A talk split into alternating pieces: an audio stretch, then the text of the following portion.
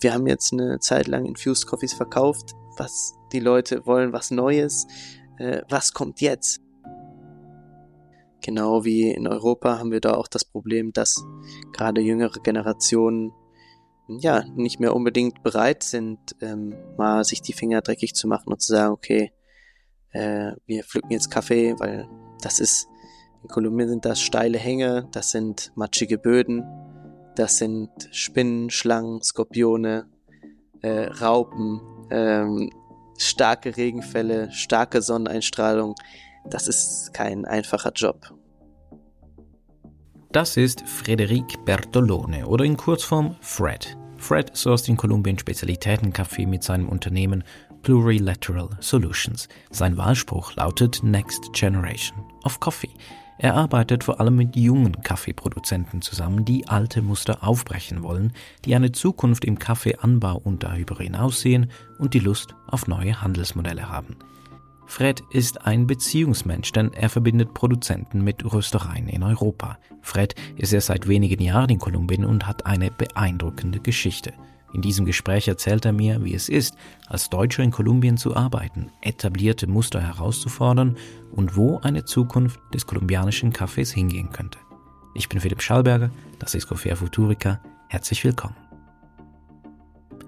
Ja, Fred, vor gut drei Jahren warst du mal bei einem Röstkurs in Basel. Du hast ein Souvenir dagelassen und zwar eine Mütze und da steht drauf Next Generation of Coffee.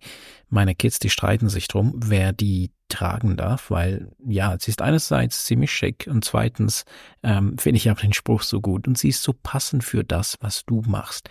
Es gibt verschiedene Mützen, ähm, aber deine, die erinnert mich so an eine Donald Trump Mütze. Weißt du, so diese, diese gebogenen, so eine.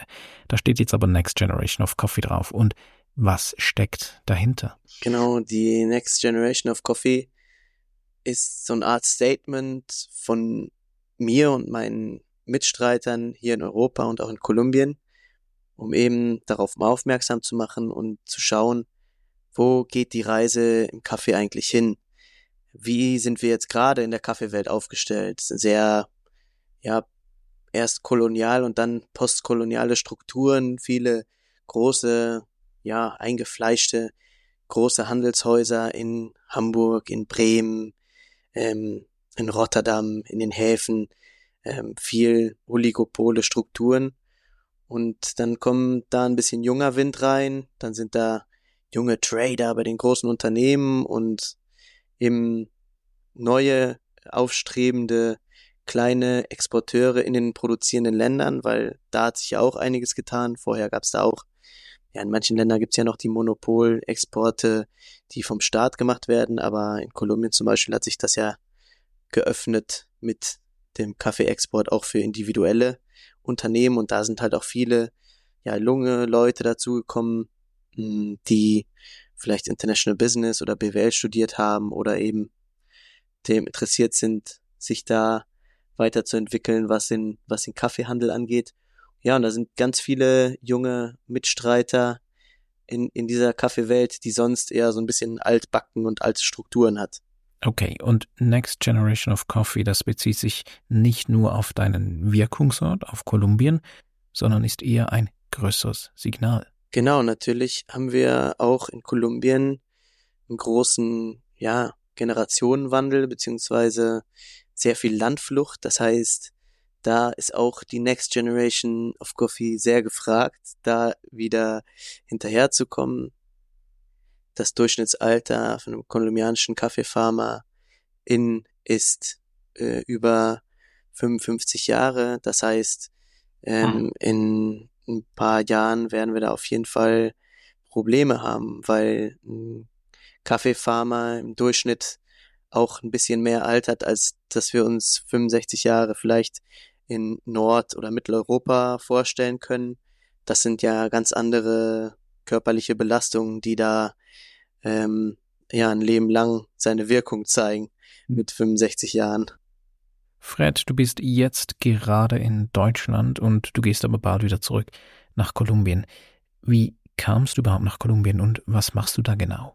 In Kolumbien kam ich zuerst als Praktikant 2014 in Bogotá an und habe dann von dort aus erst Stück für Stück äh, das mit Landwirtschaft und Kaffee überhaupt kennengelernt. Also ich war dann 2014, Ende 2014 als Tourist auf einer Kaffeefarm. Das war für mich so ein Schlüsselmoment, weil ich war vorher, ich habe in Köln studiert und ich war schon so ein kleiner Kaffee-Nerd, ähm, was den Konsum anging, aber ich hatte überhaupt gar keine Ahnung von der Materie. Und dann war ich als Backpacker unterwegs nach meinem Praktikum in Kolumbien und dann bin ich in einem Hostel, hat mir jemand gesagt, immer morgen, wenn du willst, kannst du auf eine Specialty Coffee Farm.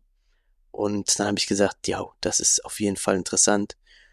Und das war für mich so, und da kriege ich auch jetzt noch Gänsehaut, wenn ich daran denke, das war für mich so der Schlüsselmoment. Und dann habe ich gesagt, ich muss der Experte sein für kolumbianischen Kaffee. Und heute exportierst du Kaffee, du bietest aber auch Exkursionen an.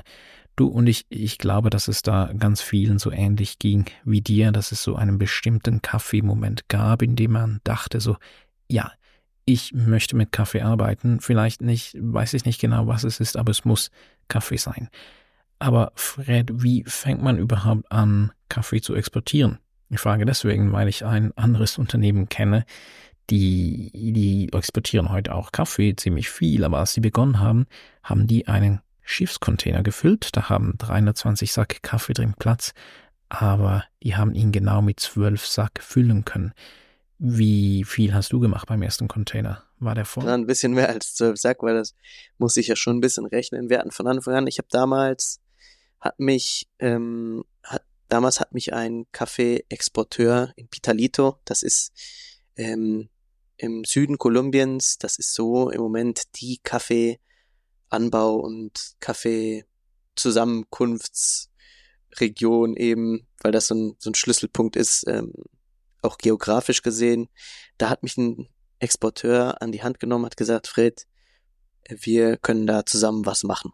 Und ähm, dann haben wir uns so aufgestellt, dass er mir wirklich sehr viel beigebracht hat, was Kaffee-Farming angeht, was die verschiedenen Varietäten angeht, Aufbereitung, ähm, verschiedene Bodenqualitäten, ja, verschiedene Mikroklimata. Also ich war da wirklich schon zwei, zweieinhalb Jahre unterwegs mit dem Exporteur im Ursprung und im Cupping-Labor. Irgendwann, manchmal ist mir auch wirklich da die Decke auf den Kopf gefallen, wenn man so, ja, vier, fünf Tische, a ähm, 60 Tassen vor sich hat und dann da die verschiedenen Qualitäten festzusetzen oder festzustellen, da ist mir schon manchmal die Decke auf den Kopf gefallen. Dafür hat sich der Geschmack einer Region so richtig in deine Zunge eingebrannt, nehme ich an.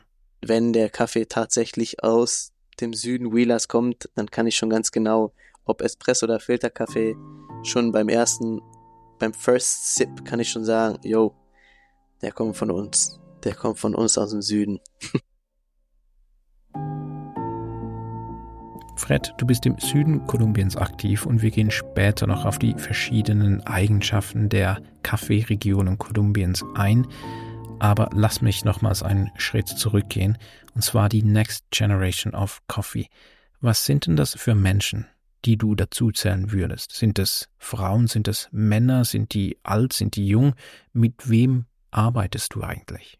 Ich versuche in Kolumbien hauptsächlich mit Kaffeefarmern und Farmerinnen zu arbeiten, die aus meiner Generation sind. Sprich, ich bin 31 Jahre alt und es gibt im Moment wahnsinnig viele Kaffeeproduzenten, die eben das Alter erreicht haben, wo dieser Generationenübergang quasi stattfindet. Versuche aber auch zusammen mit meinen Partnern vor Ort ähm, jüngere Menschen dafür zu motivieren, sich für den Kaffeeanbau, aber auch den Rest äh, der Wertschöpfungskette zu interessieren. Denn im Kaffee, ein Kaffee, eine Kaffeefarm ist quasi ein kleines Unternehmen. Eine Kaffeefarm äh, muss geschaut werden, was muss ich investieren, um danach äh, eine Menge X zu produzieren und davon meine Arbeiter und meine laufenden Kosten bezahlen zu können und auch eben, dass ich davon leben kann, dass ich auch meinen Urlaub fahren kann oder dass ich eben meine Kinder in die Schule schicken kann und dass ich auch ja einen gesicherten Lebensstil habe. Und das soll gut organisiert sein. Das ist das, was die etwas ältere Generation ähm, nie wirklich beigebracht bekommen hat. Und deswegen ist das wichtig, dass da die Werte etwas neu organisiert werden, weil oft fällt uns auf, dass eben die Zyklen äh, der Denkweise als Kaffeefarmer oder eben als kleiner äh, Agrarunternehmer ganz anders sind als die Zyklen einer, eines kleinen oder mittelständischen Unternehmens bei uns. Das heißt, wir äh, denken eher in Zyklen von äh, Trimestern oder Semestern und auf den Kaffeefarmen geht das Ganze viel schneller. Da wird, da, da wird nicht mal im Monatszyklus gehandelt oder ge operiert, sondern da geht's einfach wirklich um Tage beziehungsweise um Wochenzyklen. Und wie äußert sich das, wenn das organisiert wird? Du sagst, es gibt einen Generationenbruch. Wie, wie planen denn ältere Generationen? Absolut. Da ist spannend zu sagen, dass es noch nicht mal unbedingt äh, die Schuld der älteren Generationen ist, dass die Denkweise nicht in längeren Zyklen ist, sondern das ist auch so gewollt von, von, ja, der Organisation, die den Kaffeemarkt eben in, in Kolumbien reguliert. Und denn da werden wirklich täglich äh, die Börsenpreise und der Dollarkurs äh, veröffentlicht und dann zeigen die Kooperativen beziehungsweise die lokalen Ankaufsstellen auch der großen Unternehmen und sagen, wir bezahlen heute für Qualität, Qualität X einen Preis Y. Und das kann sich täglich ändern. Das heißt, das ist immer so ein bisschen Gambling. Das ist nie wirklich langfristig, dass man sagt, hey, äh, wir arbeiten hier ein nachhaltiges Geschäftsmodell aus. Denn selbst wenn, ja, selbst wenn man als mit der Kooperative als Farmer ähm, sich verpflichtet oder sich bereit erklärt, ähm, einen Vertrag auszufüllen, dann ist entweder bei oft schwankenden Preisen entweder der Farmer glücklich und die Kooperative unglücklich oder der Farmer ist glücklich und die Kooperative ist unglücklich, weil eben je nachdem, wie der Preis schwankt, äh, kommt da einer besser weg als der andere, weil oft halt, selbst wenn der Preis super hoch geht ähm, und, und man einen Preis festgesetzt hat, wird da nicht großartig nachgezahlt. Auch wenn das vielleicht bei uns ähm, ja oft anders kommuniziert wird, ist da die Realität äh, doch eine ganz andere. Ähm, ja, wir müssen das Ganze so ein bisschen abfangen. Das heißt, wir müssen preislich da so rangehen, dass wir das Ganze ein bisschen ein ganz anderes Momentum ausnutzen, aber auch die jüngere Generation äh, dazu appellieren und zu sagen, okay, wir können das genauso machen ähm, wie eure Eltern und Großeltern, dass wir gucken, dass wir täglich schauen, was für ein Preis kommt zustande. Oder wir bilden langfristige Beziehungen zu Kunden in den Kaffee konsumierenden Ländern und können dann auch ein bisschen planen zusammen. Wir haben schon Kunden und äh, Kaffeefarmer zusammengebracht, die sehr glücklich äh, auch Jahr für Jahr, beziehungsweise bei uns ist das oft äh, halb- oder vierteljährlich, dass wir eben Lieferungen haben und die sagen dann, oh, was gibt's denn eigentlich Neues?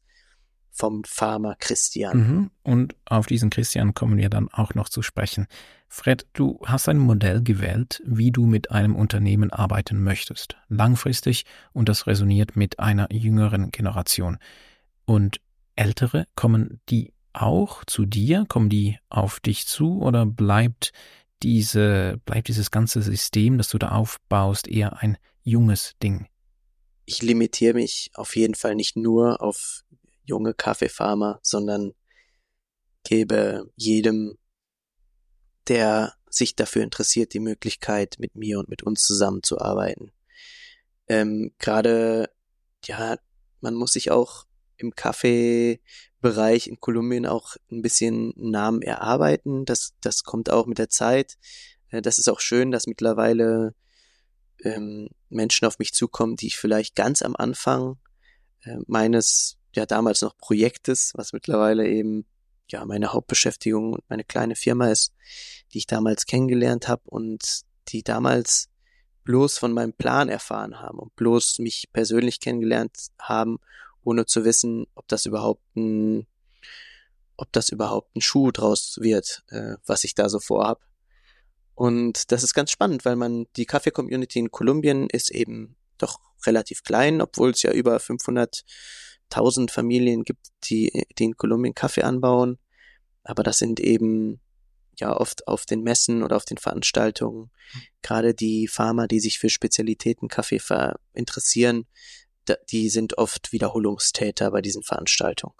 Und dann habe ich auch ja ältere Baujahre schon wieder getroffen, die mich dann auch mal auf die Farm eingeladen haben und gesagt haben, komm, wir können uns das ja mal zusammen angucken, vielleicht ist da ja was Spannendes für dich dabei.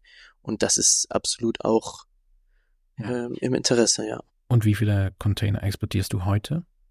Zwei bis drei Container. Also das ist nicht, das ist nicht die große Masse, sag ich mal. Also das ist, ähm, ich habe kein Businessmodell oder keinen Businessplan gemacht, wo ich sage, ich muss jetzt hier äh, das Ganze so doll skalieren und ich muss jetzt hier ganz schnell, ganz groß wachsen. Ähm, ich habe halt auch bei, sag ich mal, Mitstreitern gesehen, dass das auch manchmal dann ja zu Ungereimheiten führt oder dass man da schnell die Essenz, die Essenz von vom Geschäft eben auch verlieren kann. Wir wollen Authentizität und wir wollen wirkliche, echte, persönliche Verbindung ähm, zwischen Produzent und Konsumenten aufbauen. Wollen, aber auch vorstellen. Fred, du hast einen sehr persönlichen Weg gewählt, wie du Business machen möchtest. Und dieser Weg braucht dich als Person, denn du bist es, der Beziehungen etabliert. Und eine Geschichte, ähm, bei der du wirklich eine Beziehung etabliert hast, ist die, die mit Christian. Das ist eine Geschichte, die du mir erzählen wolltest, weil diese Geschichte eine spezielle Wendung genommen hat. Christian ist ein ganz toller Mensch, ein ganz toller Freund und auch ein ganz toller Kaffeefarmer.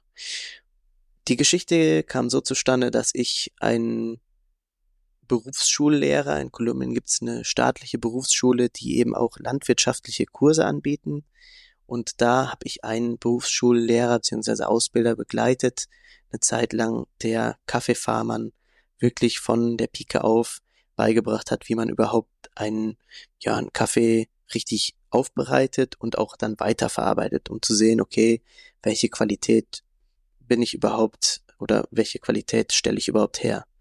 Und da habe ich ein Pärchen kennengelernt, beide ja, Anfang mit 50 und mit denen habe ich mich super gut verstanden und im Laufe des Kurses haben die mich auch mal nach Hause eingeladen und dann habe ich auch bei denen übernachtet ähm, und dann haben sie mich so ein bisschen rumgeführt und haben auch ja mehrere Kaffeefarmen gezeigt und dann haben sie gesagt, ja Fred, immer, wir haben einen Sohn, der ist jetzt gerade mit dem Studium fertig in Bogota, den hatten wir zum Studieren nach Bogota geschickt, was auch schon wirklich äh, eine tolle Nummer ist, wenn man wenn man aus einem kleinen Ort kommt und dann sich so quasi das erarbeitet, dass man sagen kann, okay, meine Kinder studieren jetzt hier in einer großen Stadt und äh, das ist eben ja für viele Kaffeefarmer erstmal unvorstellbar und danach, aber wenn es vorstellbar ist und wenn das klappt, ein großer Fortschritt. Und dann habe ich mich mit dem Christian getroffen, mit dem Sohn in Bogota und dann habe ich ihm gesagt, ja, du hast ja tolle Eltern und die haben mich ja so nett empfangen und so weiter und was ist denn dein Plan eigentlich? Und dann sagte er, ja, ich würde gern hier in Bogota ein Café eröffnen und ich weiß aber überhaupt nicht, wo ich anfangen soll und sowas. Und dann habe ich gesagt, Christian, deine Eltern haben 38 Hektar Kaffee. Und deine Eltern würden bestimmt sich auch dafür interessieren, wenn du sagen würdest, hör mal, ich guck mir das nochmal genau an mit dem Kaffee. Weil das ist ja der Hintergrund von deiner Familie, das ist das, was dir und deiner Schwester auch erlaubt hat, ähm, in der großen Stadt zu studieren und zu leben. Und so schlecht kann das doch gar nicht sein. Und vielleicht ist es ja auch interessant für dich. Und dann hat der Christian tatsächlich sich das mal zu Herzen genommen, ähm, diesen kleinen Vorschlag oder diesen kleinen Anstupser und ist dann, hat dann in Bogota erstmal die Wohnung äh, hinter sich gelassen und sein kleines Motorrad verkauft, was er in der Stadt hatte und hat gesagt, komm, ich gehe mal zurück zu meinen Eltern und schau mal, wie das ist auf der Kaffeefahrt. Und dann hat er tatsächlich ja, nach und nach, das war auch ein schwieriger und langer Prozess für ihn, da eben von dem, sag ich mal, altstrukturierten Mindset eines konventionellen Kaffeefarmers, ähm, da so ein bisschen, ähm, ja, junge Bewegungen und andere Werte einzubringen in der Kaffeefarm. Und hat dann angefangen, äh, erstmal zwei Lots äh, die sowieso, sag ich mal, erneuert werden mussten.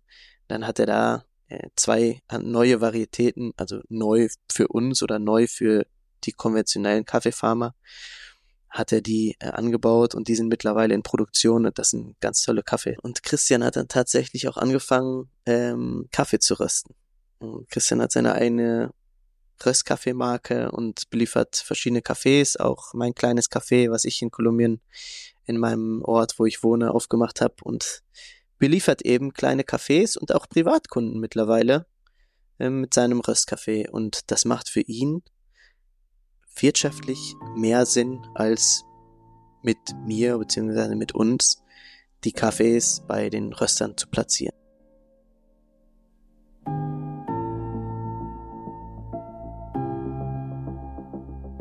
Gibt es mehrere solche Beispiele von jungen Farmern, die ihren eigenen Brand machen? Das kommt immer mehr. Das kommt immer mehr bei uns äh, in Kolumbien.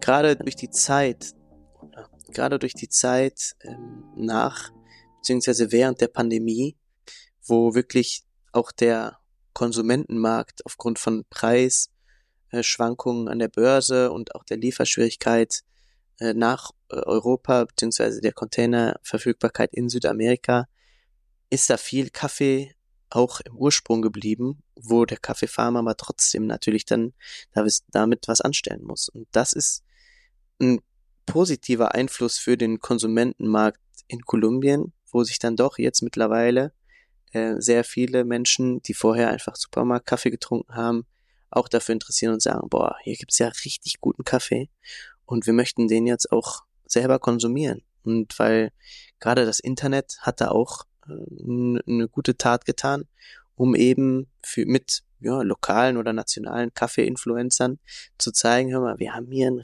richtig gutes Produkt, was sonst nur einen Zugang bekommt auf internationalen Märkten oder in großen Städten in Europa oder in Asien oder in, in Nordamerika. Aber wir haben die Möglichkeit, das lokal und, oder national hier zu konsumieren. Und da ist eine ganz große Bewegung mittlerweile, selbst dass wir in, in unserem Ort in, in Südkolumbien sagen, wir machen nächstes Jahr eine kleine Rösterei auf, mit dem Hintergrund, um zu sagen, okay, es gibt Kaffeefarmer, die nicht nur exportieren möchten, sondern auch den Kaffee lokal und national ähm, an den Konsumenten anbieten möchten. Wir rösten den für die Methode, die ihr den haben möchtet und dann bieten die die an. Und das ist ähm, was, was immer mehr zu finden ist. Ja, super. Ich kenne das aus verschiedenen Kontexten und zum ersten Mal habe ich das in Costa Rica vor einigen Jahren gesehen.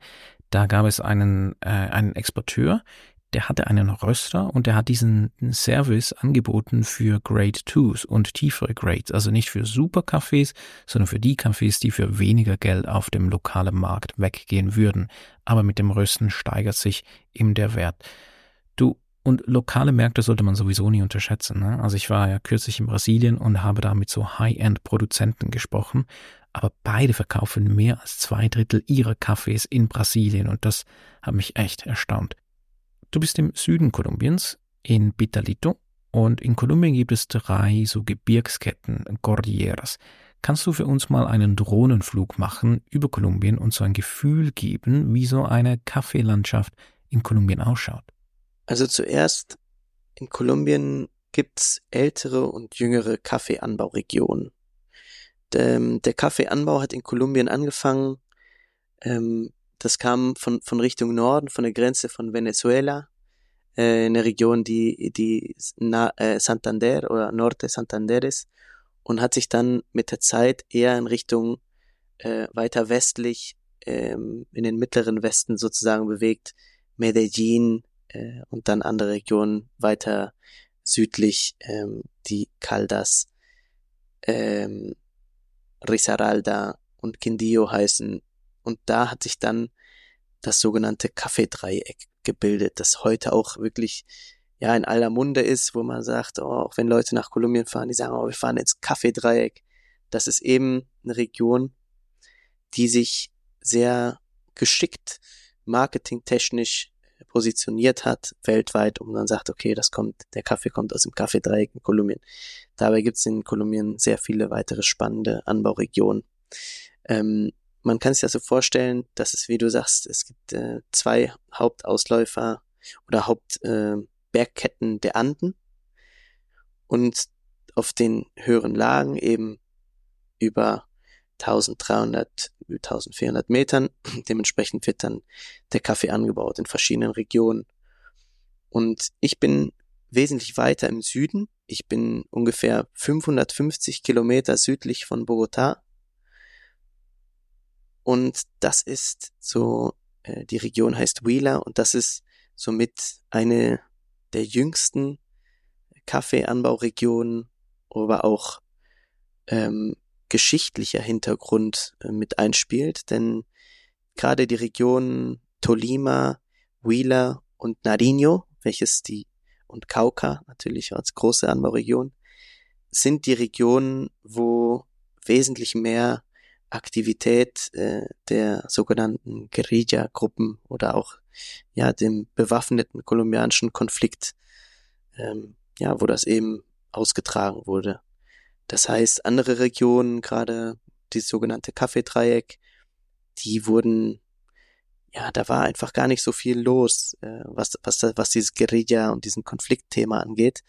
Und dass dadurch, dass, ja, sich das eben, ja, weitestgehend äh, gelegt hat mit dem Konflikt, mit dem bewaffneten Konflikt und den Auseinandersetzungen, ähm, ist es eben möglich, jetzt wieder besser dort ja Agrarprodukte anzubauen. Ne? Also sei es äh, Kaffee oder Zuckerrohr, ähm, weil gerade auch da, das, das muss man auch sagen, in Kolumbien ist eben äh, Coca äh, ein, ein großes Thema und das ist weltweit bekannt und das ist auch das meiste äh, leider, woran bevor, noch vor Kaffee, äh, wenn man sagt Kolumbien, Kokain.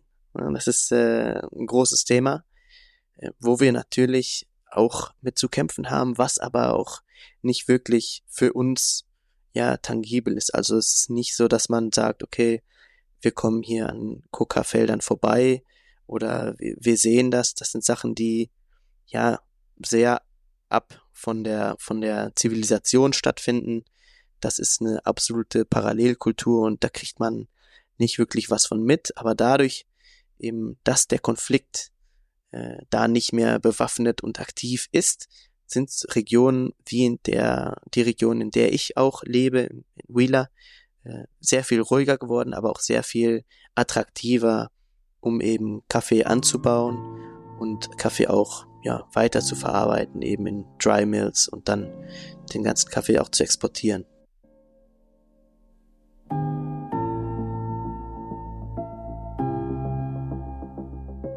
Wie unterscheiden sich die Regionen denn so geschmacklich? Kann man das überhaupt genau sagen? Also schon. Also bei uns ähm, im Süden ähm, sind wir uns schon relativ einig, dass die Geschmacksprofile von Wheeler, äh, Cauca und Tolima relativ ähnlich sind, weil da doch wirklich ja nicht nur die ähm, mineralische Zusammensetzung, also sehr sehr viele vulkanische Böden, ähm, ja, und auch die, auch die, die, die geografische Lage und die, die Klimata sich da nicht sehr viel unterscheiden. Also in, in den drei Regionen. Nardinho muss man sagen, ist was ganz anderes. Äh, die, der Kaffeeanbau liegt quasi auf der anderen Seite der Andenkette. Wir sind eher zwischen den beiden Andenketten in Wheeler äh, und haben so eine Art geschütztes Klima. Deswegen sind wir auch so ein bisschen ja privilegiert. Wir haben quasi im Norden, nördlich von Neighbor, das ist die Hauptstadt von Wheeler, haben wir die Haupternte im ersten Semester und die Zwischenernte im zweiten Semester. Und im Süden äh, haben wir die Haupternte jetzt im Oktober, November, Dezember bis Mitte Januar und die Nebenernte in, äh, im April, Mai, Juni. Und deswegen haben wir immer Kaffee. Narinos allerdings ähm, sind ganz junge Kaffeefarmen quasi, also noch nicht ähm, sehr erfahren, äh, sehr, sehr kleine ähm, Kaffeeerzeuger. Das heißt, die, die durchschnittliche Kaffeefarm ähm, in Nariño ist weniger als ein Hektar groß. Äh, was bei uns schon ein bisschen größer ist und eben in anderen Regionen gibt's noch diese Haciendas, wo wirklich, äh, wo das wirklich ganz große Großgrundbesitzer sind. und wo die Leute auch technisch und finanziell anders aufgestellt sind. Und eine Anbauregion ist auch spannend, äh, die heißt Santander. Und in Santander gibt es ähm, ausschließlich Kaffee, äh, der im Schatten angebaut wird. Also wirklich unter hohem Baumbestand, einfach eben dadurch, dass dort die Luminosität, äh, die UV quasi Aktivität wesentlich höher ist ähm, als in anderen Regionen und in Santander gibt's auch nur eine Haupternte. Ähm, also da gibt's nicht so wie bei uns. Wir haben eigentlich Kaffee fast das ganze Jahr über mittlerweile. Es äh, konzentrieren sich, äh, wir haben zwei Höhepunkte eben, ne? einmal die Haupternte und einmal die Nebenernte, aber ansonsten haben wir eigentlich auch das ganze Jahr über ein bisschen Kaffee äh, Ernte und in Santander ist das eben nicht so. Und da ist es spannend, dass sich da natürlich dann die Farmer darauf einstellen müssen, in wenig Zeit viel Kaffee äh, zu verarbeiten. Und dort in Santander, aus Santander kommen auch die führenden äh, Unternehmen für äh, ja, Kaffeetrocknung und Weiterverarbeitung. Die sind ja. eben dort in Santander, weil da muss man sich besonders darauf einstellen. Und da, wo du bist, da ist das Volumen überschaubar, aber es gibt immer was zu tun. Was findest du bequemer? Äh, rund ums Jahr ein bisschen Kaffee oder lieber konzentrierte Saisons? Ich denke, es ist nicht schlecht, ähm, dass sich das Ganze ein bisschen mehr aufteilt. Andererseits konnte man eventuell vorher ein bisschen besser planen. Wenn wir jetzt das Ganze aus der Sicht eines Kaffeefarmers betrachten, der sich eventuell ein bisschen mehr dafür interessiert, äh, wie er Arbeitskräfte einsetzen kann oder planen kann, finde ich es doch deutlich besser, wenn, wenn das ganze Jahr über äh, so ein gewisses Grundrauschen in der Produktion ist. Natürlich man äh, da ein oder zwei Höhepunkte hat und wo man dann sagen muss, okay, ich brauche jetzt ein bisschen Verstärkung. Aber wenn es nicht nur äh, ein oder zwei Peaks äh, gibt, wo dann wirklich Arbeitskräfte auch gebraucht werden, dann kann man ja auch die Menschen ein bisschen langfristiger auf den äh, oder in den Betrieben beschäftigen. Und das finde ich wirklich gar nicht schlecht, ähm, weil das eben auch diesen Wanderarbeiter-Aspekt äh, etwas mindert, wo man dann auch sagen kann, okay, wir haben das ganze Jahr über auf jeden Fall für drei bis vier Leute Arbeit und in der Haupternte brauchen wir noch mal zehn oder 15 Mann mehr. Ne, sagen wir mal auf einer kleinen oder mittelgroßen Farm. Und woher kommen denn die Menschen in Kolumbien, die auf Kaffeefarmen arbeiten? Sind das Kolumbianer selbst oder wie so oft ich das auch in Zentralamerika oder in Brasilien sehe, sind es, sind es Menschen aus anderen Regionen oder sogar aus anderen Ländern? Die Situation mit den nationalen und internationalen Arbeitskräften auf den Kaffeefarmen hat sich in den letzten Jahren dadurch, dass Venezuela, unser Nachbarland, eine etwas schwierige Situation hat, äh, politisch und auch ökonomisch, ähm, gibt es in manchen Regionen doch einen deutlichen Zuwachs von äh, Venezolanern, die auch in der Kaffeeproduktion ähm, helfen, in der Ernte und auch in der Weiterverarbeitung. Das ist äh, durchaus sichtbar in den Regionen, eben in der Grenzregion zu Venezuela, wo man fast, also auf den Kaffeefarmen, die ich besucht habe, ähm, in den letzten Jahren habe ich fast ausschließlich venezolanische Kaffeeernter, Kaffeepflücker angetroffen. In anderen Regionen, bei uns zum Beispiel in San Agustin, haben wir doch äh, sehr wenig, ja, sagen wir mal, ähm, Arbeiter, die nicht aus dem Dorf kommen ähm, oder die sozusagen Wanderarbeiter äh, sind, die aus anderen Regionen kommen. Es gibt immer noch einen Teil, je nachdem, wie groß die Kaffeefarm auch eben ist. Ne? Je größer die Kaffeefarm, desto mehr saisonale Arbeiter sind da eben gefragt.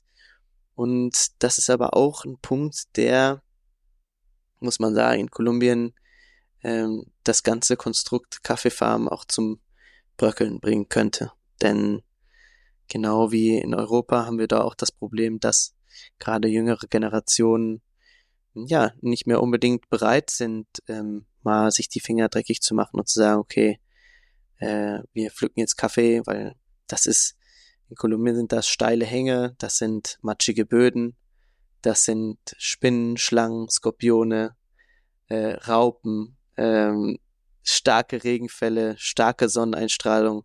das ist kein einfacher Job. Wobei man jedoch, das ist auch immer ein, ein ganz überraschender Punkt, wenn ich mit den ja meist europäischen Gästen über die Kaffeefarm laufe, äh, dass die Kaffeepflücker im Prinzip gar nicht so schlecht verdienen in Kolumbien. Es gibt natürlich bestimmt äh, dort Ausnahmen, wo, wo das Ganze ausgenutzt wird, die Arbeitskräfte.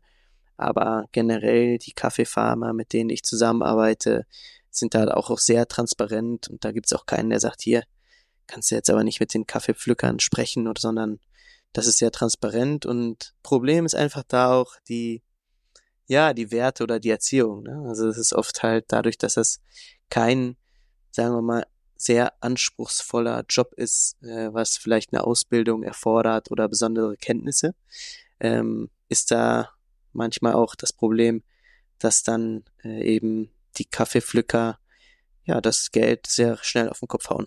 Hm, und dann ähm, ist es da eben, gibt es auch kein großes Konzept dahinter, dadurch, dass äh, die Kaffeefarmer oder die Betriebe nicht wirklich digitalisiert sind, äh, sondern da auch wirklich noch viel mit einfach handschriftlich äh, in Büchlein eingetragen, wer hat wie viel gepflückt.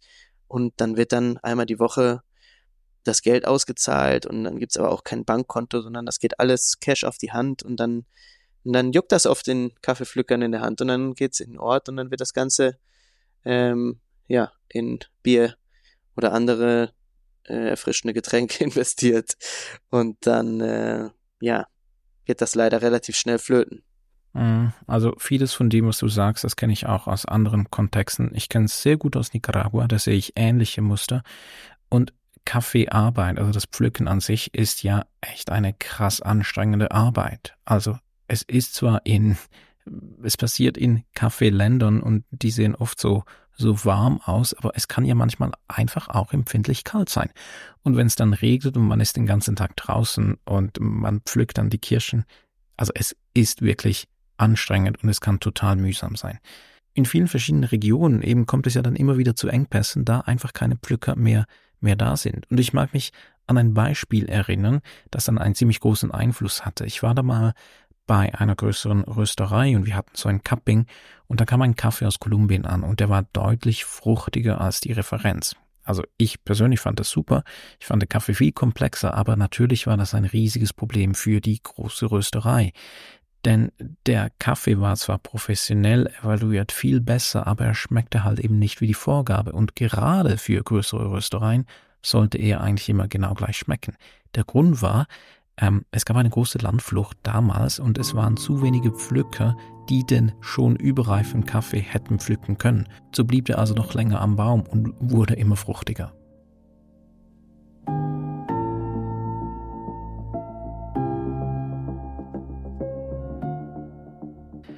Ein Thema, das wir noch besprechen wollten, sind äh, Coffee Rockstars. Ja, ähm, das hast du mir auch vorgeschlagen, denn in Kolumbien gibt es ja echt viele Coffee Rockstars. Es ist interessant, du bist ja eigentlich im Beziehungsbusiness, du bist ein Mediator, du schaffst neue Beziehungen und du möchtest für alle das Beste. Aber dann, wenn sich jemand emanzipiert und vielleicht so stark, dass er dich dann nicht mehr braucht, dann, ähm, dann bröckelt es an dieser Beziehung. Und das hat oft damit zu tun, wenn Kaffeeproduzenten super erfolgreich werden und ihre eigenen Märkte etablieren können. Kannst du uns da mal in deine Welt mitnehmen, was einem so widerfährt als Beziehungsmensch? Wie du, wie du schon sagst, ähm, durch Wettbewerbe, ähm, ja, oder durch, durch, durch besondere Aktionen ähm, kommen dann schon mal die Superstars, die Kaffee-Superstars zustande. Und da ist auch ähm, ein Kumpel von mir, ein Kaffeefarmer, ihm hat gesagt, ich möchte hier den geilsten Kaffee überhaupt anbauen. Und der hat sich dann nach und nach einen Namen gemacht. Wir haben auch tolle Lots äh, für ihn vermittelt, manchmal auch mit Consolidated Shipment. Das heißt, wir haben mal gesagt, immer zu anderen Exporteuren, ich habe hier den Kunden, der braucht unbedingt äh, dieses Nano-Lot von dem Kaffee und ähm, Genau, und dann haben wir dann da, da eben zusammengearbeitet. Natürlich sind dann auch andere äh, Exporteure oder andere Händler auf den Kaffee aufmerksam geworden und haben dann den Kaffee noch direkter eingekauft und haben dann gesagt, yo, ich, äh, ich nehme das jetzt so als Marketing ähm, Hammer und kaufe da mal ein paar Lots von dem mittlerweile berühmten Kaffeefarmer ein. Und das, was ich gemerkt habe, erstens äh, modisch, äh, es gibt immer Cafés, die modisch sind. Ja, das heißt, ähm, wir hatten ja das Thema Infused Coffees, was sehr, sehr heikel ist, ähm, je nachdem, äh, wie, wie, man, wie man den Kaffee darstellt, aber der natürlich auch, ja, eben seine Käufer gefunden hat. Und dadurch haben sich ja auch ein oder andere Kaffeefarmer aus Kolumbien einen Namen gemacht. Ähm, mittlerweile müssen die sich dann umsehen und sagen, okay, äh, wir haben jetzt eine Zeit lang Infused Coffees verkauft, was die Leute wollen, was Neues, äh, was kommt jetzt? Ne? Und das ist auch eben ähm, die Sache bei diesen kleinen Rockstars, die dann sagen, okay, ich habe hier eine Farm von drei Hektar und da habe ich einen wahnsinnig geilen Kaffee produziert und ich hatte vielleicht eine Kapazität von 1500, 2000, 2500 Kilo im Jahr. Jetzt habe ich aber Kunden für sechs Container im Jahr. Äh, vielleicht auch aus Asien und auch aus anderen Ländern.